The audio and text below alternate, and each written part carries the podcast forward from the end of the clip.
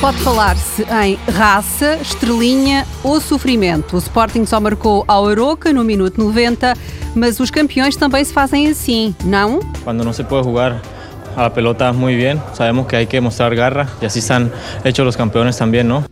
A declaração é de Montero à Sport TV. Quando não se consegue jogar a bola tão bem, há que mostrar garra e assim se fazem os campeões. E assim e também com milagres ou com a tal estrelinha, como escreve o Record. O jornal O Jogo considera que as dificuldades sentidas pelo Sporting provam, tal como tem vindo a dizer Jorge Jesus, que os Leões não chegam para as encomendas. O jornal dá razão ao treinador. O Sporting tem todo o ar de ser uma equipa para consumo interno.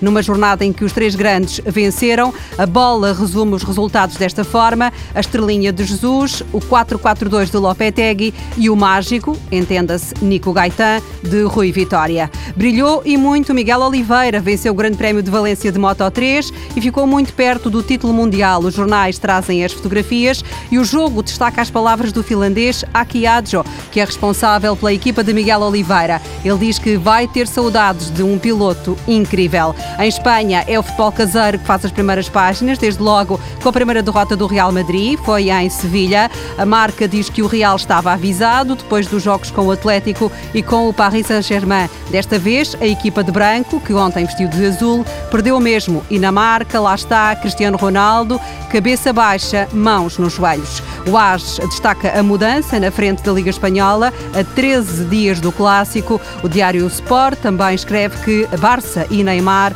são líderes. No caso do Real Madrid, à derrota soma-se uma preocupação, a lesão de Sérgio Ramos e a dúvida sobre se joga ou não com o Barcelona ainda vai dar que falar.